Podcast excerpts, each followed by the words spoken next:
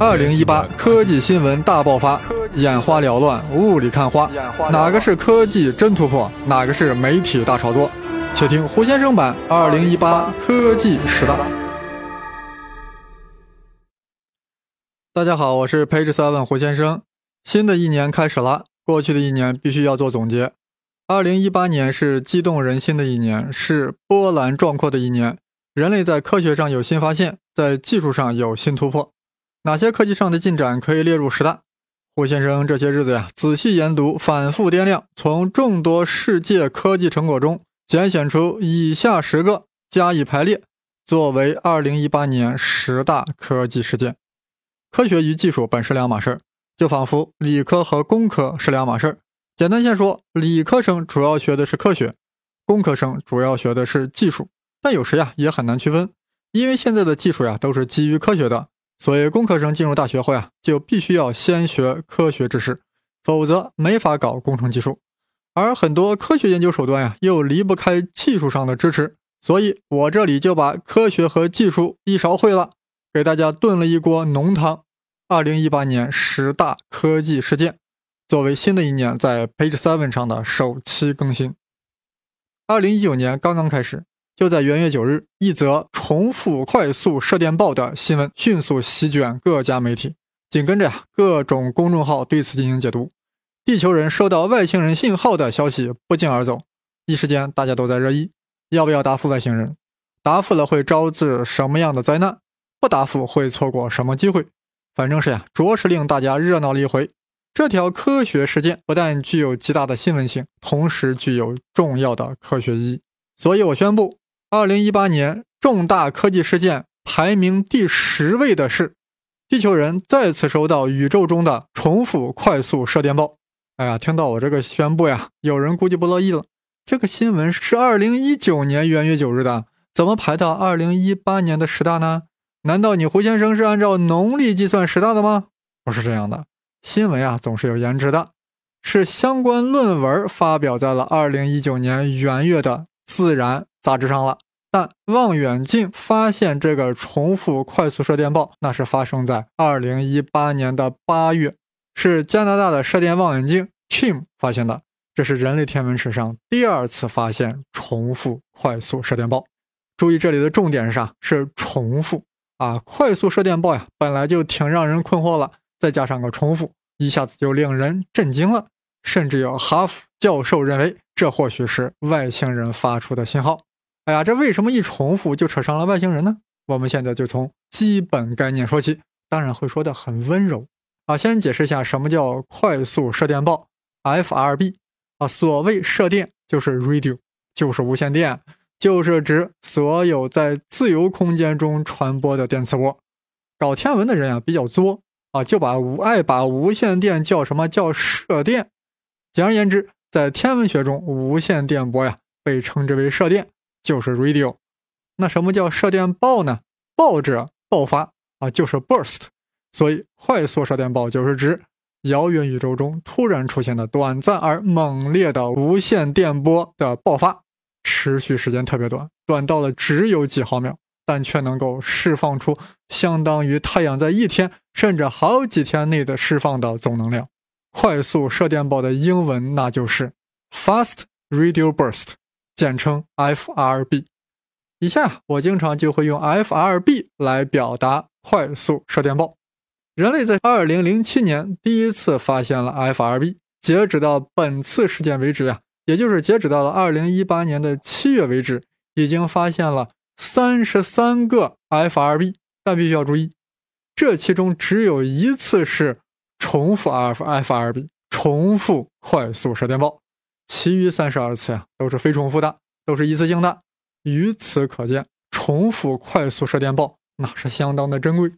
那是在二零一二年，美国阿雷西博射电望远镜收到了一个快速射电暴，按照惯例给它起了一个名字，叫做这个 FRB 幺二幺幺零二。当时也没觉得啥，不就又是一次发现的 FRB 吗？但是两年半后，地球人又收到了一个射线暴。发现这个快速射电暴的脉冲竟然和之前的那个 FRB 幺二幺幺零二一模一样而且来自宇宙的相同区域。朋友们，这说明啥？这时隔两年多的两个 FRB 有着同样的来源。如果是天体爆发所形成的射电暴，那么它俩就应该源自同一个天体啊。之后呀，地球人一共收到了四十一次重复的爆发模式跟区域啊，都和那个 F 二 B 幺二幺幺零二一模一样，所以我们才认为 F 二 B 幺二幺幺零二是重复的快速射电暴，是来自距离地球。三十亿光年的宇宙区域，而且这是截止到二零一八年七月的情况，就是截止到二零一八年七月，这是地球人所发现的唯一的重复快速射电暴。结果到了八月份，刚刚建成的加拿大 CHIM 还处于试运行的阶段，CHIM 的干涉射电望远镜就观测到了十三个 FRB。令人惊喜不已的是，这十三个 FRB 中有一个是重复的 FRB，重复快速射电暴，而且在几个月内重复六次，厉害不？估计有人猜测，哎，是不是就是那个在重复那个刚才说的那个 F R B 幺二幺幺零二呢？No，完全不是，是另外一个重复的 F R B，是来自宇宙的另一个区域，所以它必须要有自己的名字，它的名字是 F R B。幺八零八幺四巴拉巴拉巴拉，它大约来自距离地球十五亿光年外的宇宙区域。地球人既然收到了宇宙的快速射电暴，就要对它进行分析，就要解读它的来源。一般认为啊，快速射电暴无非就是诸如此类事件造成的嘛，什么双中子星合并、双白矮星合并、中子星与白矮星碰撞。超大质量的中子星坍缩成了黑洞，中子星被黑洞吞噬了，超新星爆发，科尔纽曼黑洞磁层的坍缩，等等等等，这些事件啊都是宇宙中的灾难性事件，所以只能是一次性的。所以这一类解读只适合那种非重复性的快速射电暴。但如何解释重复快速射电暴呢？也就是说，这种事件在宇宙的同一个区域反复发生，而且发生的模式还类似。这就无法用中子星合并直接来解读了，因为合并是不是只能合并一次呀？你总不能隔三差五的去合并一回吧？所以哈佛大学的艾维·洛伯教授就大胆猜测了，可能是某艘外星人飞船发出的脉冲信号。但是这么强、能量这么大的射线暴，外星人咋可能弄出来呢？要弄出这么大动静，这个设备大小啊，就得像地球那么大。所以呢，艾维·洛伯说了。这个重复的快速射电暴呀，可能是从外星人建造的传送器中泄露出来的。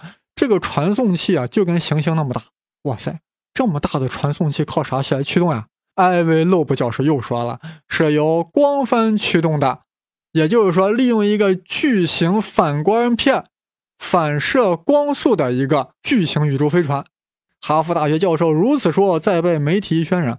外星人发信号的说法顿时传遍了神州大地，啊，搞得吃瓜群众兴奋不已。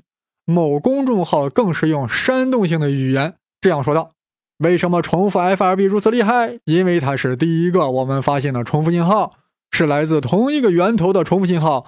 单独信号可能是宇宙天体产生的，但是重复的信号你怎么解释呢？中子星和黑洞同样撞两次吗？超新星一模一样的爆发两次吗？”而且还是在同一个地方，可能吗？唯一最大的可能性就是宇宙中的某个地方有人在给你发重复的信号啊！哎呀，说的有鼻子有眼，难道是真的有外星人了吗？哎，我们中国有某位科学家对这种论调是这样反驳的：日食、月食也是重复的，你能说他是外星人搞的吗？哎，朋友们，你觉得这个科学家反驳咋样？我觉得很不咋地，有些扯淡啊！还有一个科学家是这样说的：通过之前发现的一个重复暴，我们曾对其爆发规律做过统计规律，发现比较类似地震的规律，因此可以猜测这可能是中子星的星震引起的。哎，按照这位科学家说法呀，这个重复快速电暴呀是中子星地震，震出了强大的射电脉冲，被我们捕捉到了。那为什么会重复呢？因为这个中子星呀，隔三差五的震一下，那不就重复了吗？哎，大家对这个解读感觉怎么样？反正我觉得呀，挺没劲。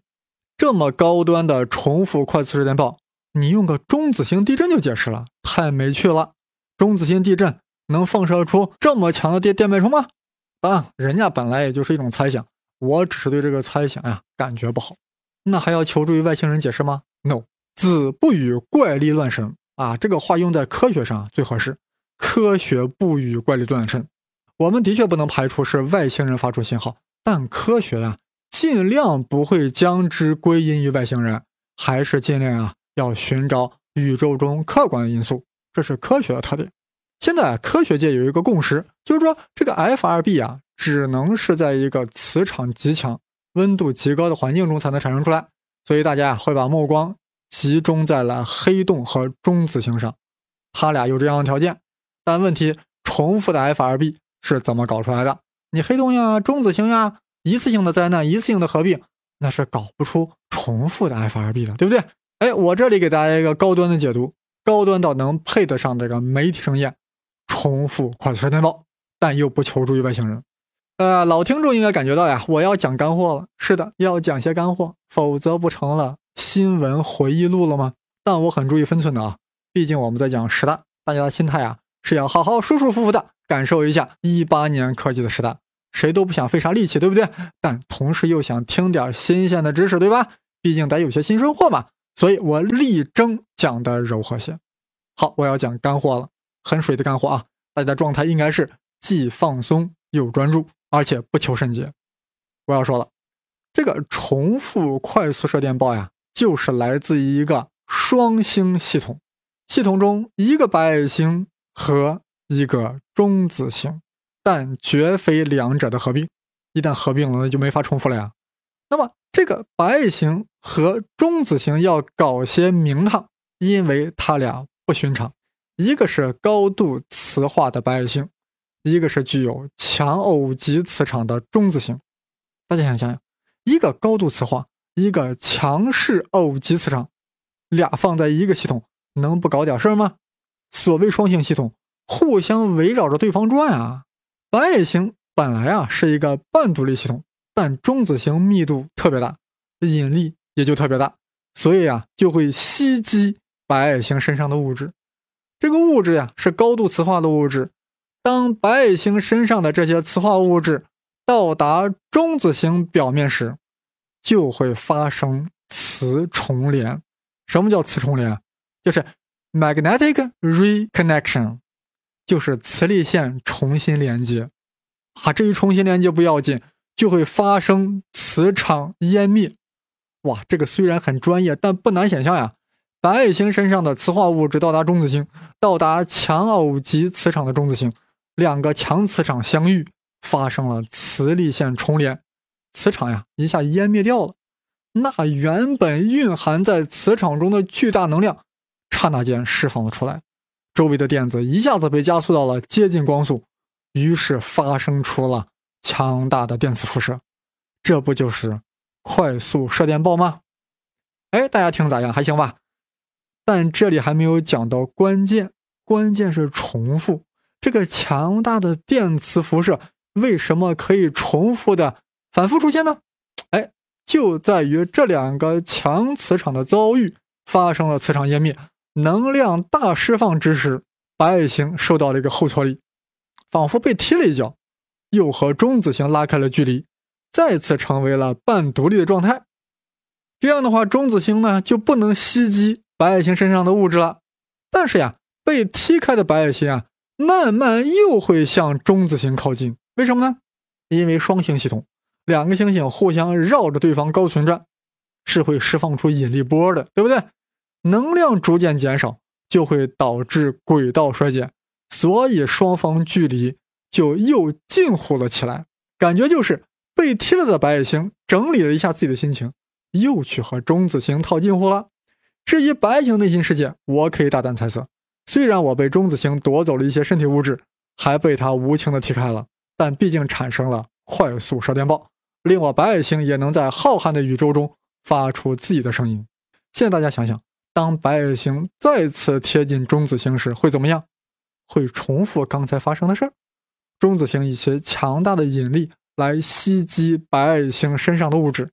当白矮星身上的物质到达中子星，再次发生磁重联，释放巨大能量，电子被加速到近光速，产生强大的电磁辐射。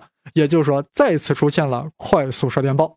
当这前后两次射电暴都被地球人接收到之后，地球人惊呼：“哇，竟然是个重复快速射电暴！因为这两个 FRB 的模式一样，而且来自同一个区域。”随后呢？随后，白矮星又被踢开，又开始了下一次被踢的准备，还会有重复的射电暴发生。两次射电暴间隔的时间取决于白矮星转移到中子星的物质的多少，转移的越多，则爆发的流量越大，白矮星被踢开的就越远，等待的时间又越长，就是等待下一次再被袭击、再发生磁场明灭的时间就越长。啊，如此说来啊，中子星白矮星系统就可以解释重复快速射电暴的产生，完全没有外星人什么事儿。啊，这个理论解释呀，是一位姓顾的学者提出来的，因为这个论文是发表的国外期刊上，作者的名字叫 G U W M，啊，应该是个中国人啊，我估计叫什么顾一民啊、顾武明之类的。呃，谁要确切知道可以告诉我啊，我的微信号是。Victor 生离子，也就是 V I C T O R S H E N G L I Z I 啊，Victor 是我的英文名字，生离子是我这个微信的昵称，所以整个微信号就是 Victor 生离子。好了，这个姓顾的这个中国人啊，发表这个理论啊，并不是解释重复快速射电暴的唯一理论。还有国外学者提出了什么脉冲星穿过小行星带理论、年轻脉冲星的巨型脉冲理论等等，也可以解释这个重复的 FRB，但没有哪个理论可以被大家所认可。为什么？因为现在样本量太少，截止到目前为止呀，只观测到两起重复快速射电暴，所以根本不可能构建出大家公认的理论模型。所以啊，我们有待更多的重复快速射电暴的捕获，这点我是有信心的。一个是加拿大这个 CHIM 已经正式运行了啊，当然这个 CHIM 是个缩写啊，是念 CHIM 还是念 CHIM 我也不清楚，无所谓。这个 CHIM 已经正式运行，肯定会受到更多的射电暴。二则是呀，我对中国的 FAST 充满了希望，就是那个建建在贵州省苗族自治州的那个什么大窝窝的那个大坑里那个射电望远镜，口径达到了五百米啊，号称天眼，总不能只看星星吧？那可是世界上口径最大的球面射电望远镜，综合性能是那个阿雷西博的十倍，就是那个第一次发现重复射电暴的美国射电望远镜性能的十倍。所以，二零一九年一定会有好戏看。我之所以将重复快速射电暴列入到十大之一，是因为它有很高的色散量，令其或许具有宇宙学的起源。之所以只列在第十位。因为毕竟已经是呀第二次被发现了。二零一八科技新闻大爆发，眼花缭乱，雾里看花，哪个是科技真突破，哪个是媒体大炒作？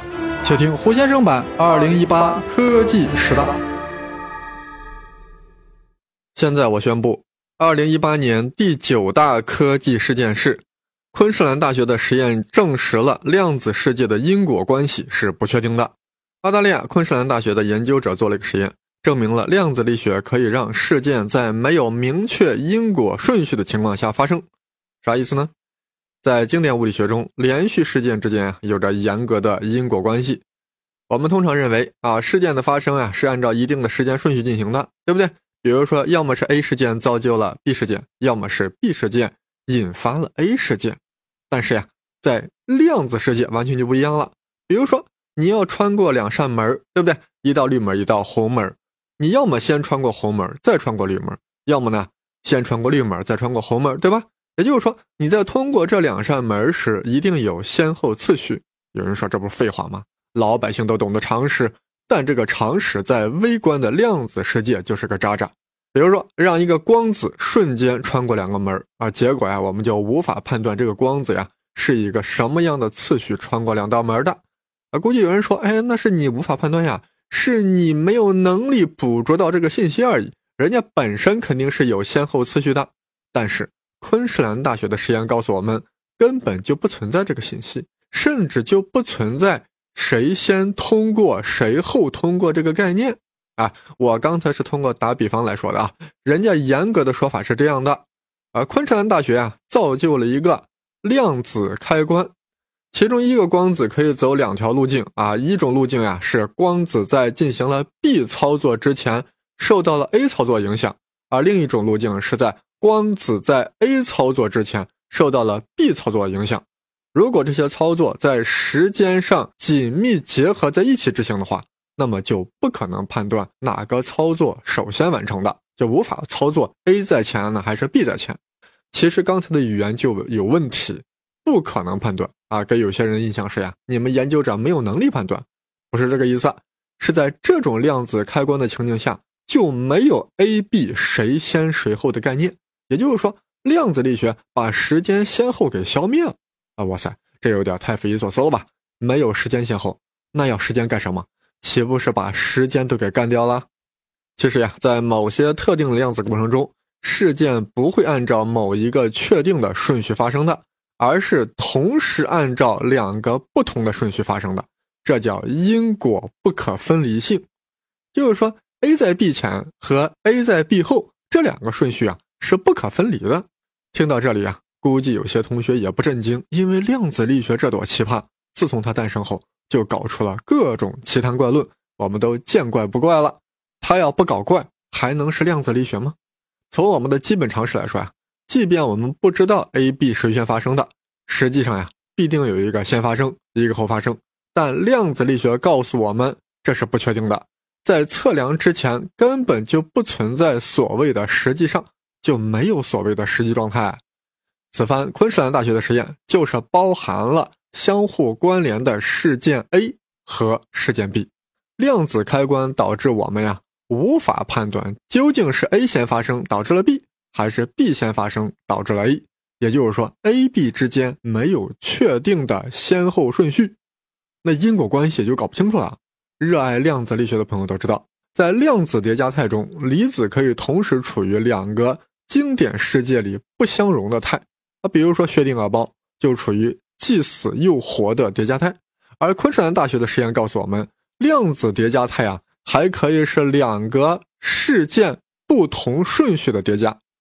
啊，其中的原因啊，其中的关键就是这个量子开关啊。量子开关很神奇，它可以同时执行两种顺序，也就是说，量子开关能让 A 先 B 后和 B 先 A 后这两个不同的状态叠加在一起，形成了所谓的量子叠加态。所以你在测量之前啊，A、B 到底谁先谁后，它俩呀是处于了 A 先 B 后和 B 先 A 后的。两个叠加态，所以它们的本质状态啊根本就没有先后，而所谓的先后是你测出来的。你若不观测，就没有先后次序。我如果说的再直白些，你们人类如果不观测这个世界，这个世界的事件就没有时间的先后，或者干脆说就没有时间这个概念。时间这玩意儿啊，是你们人类的主观臆想。如果世上本来就没有时间这个概念。那么人类的整个因果逻辑岂不就崩塌了吗？所谓量子开关，就是能够造成因果不可分离的量子过程，就是能够造成两种先后次序的叠加态的这个过程。在量子开关中，本来就没有确定的过去和未来，也就是说，没有什么先后。这一点对将来的量子计算机至关重要。这里就不延伸了。哎呀，讲了这么多，大家听懂了没有？说懂了的，我还真不信。波尔有一句名言：“谁不对量子的物理感到困惑，谁肯定不懂它。”哎，如果不懂，那就对了。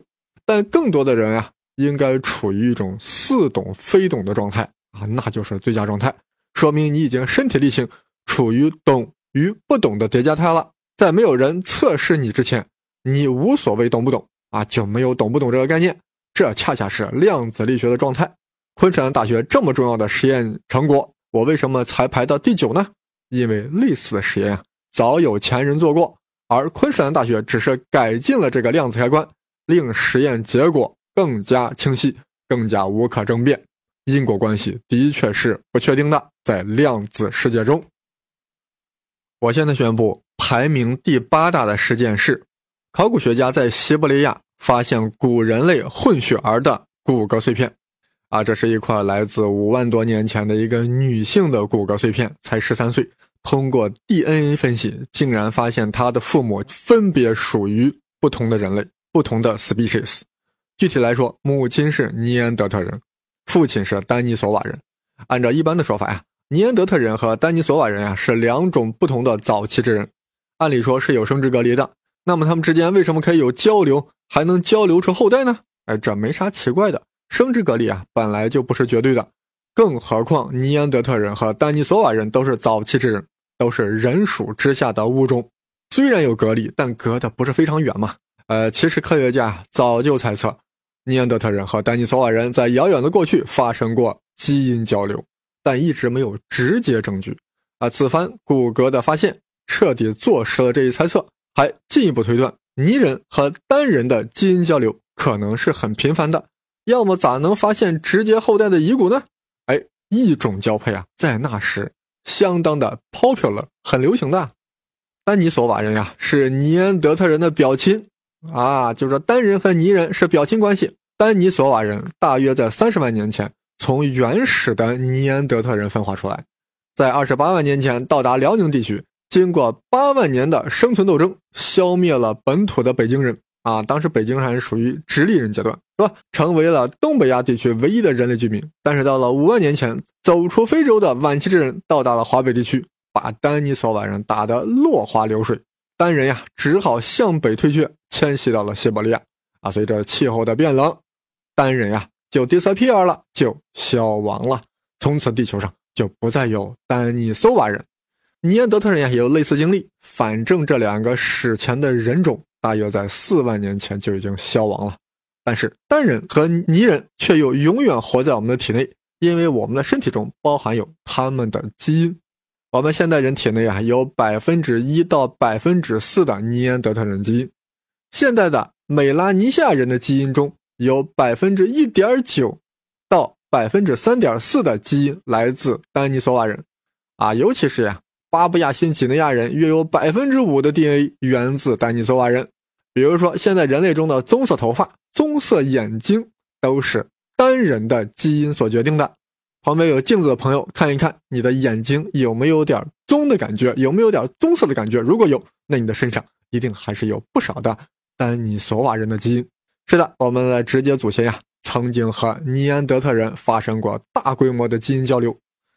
所以，我们体内残留了泥人的基因，但是我们的祖先并未与丹尼索瓦人发生过直接基因交流过呀。那为什么有一些现代人也含有这么多的单人基因呢？哎，那是因为呀，泥人与单人进行过大量的基因交流，然后我们的祖先呢又与泥人进行过基因交流，然后这你懂的，我就不用多做解释了。所以，我们的基因组呀会同时含有泥人的基因和单人的基因。啊，关于尼安德特人晚期智人的故事呀，我这里就不细讲了。有兴趣的朋友啊，可以去听我另一个栏目《胡先生文史札记》，那里有一个系列《史前史：人类的诞生》，专门讲呀，人类祖先是如何历经千辛万苦，不断演化，走出非洲，在广阔的欧亚大地战天斗地，最终演化成为现代之人的。那是相当的励志，相当的波澜壮阔。好了，我现在喝口水，然后继续在培智三问上公布二零一八年十大科技事件。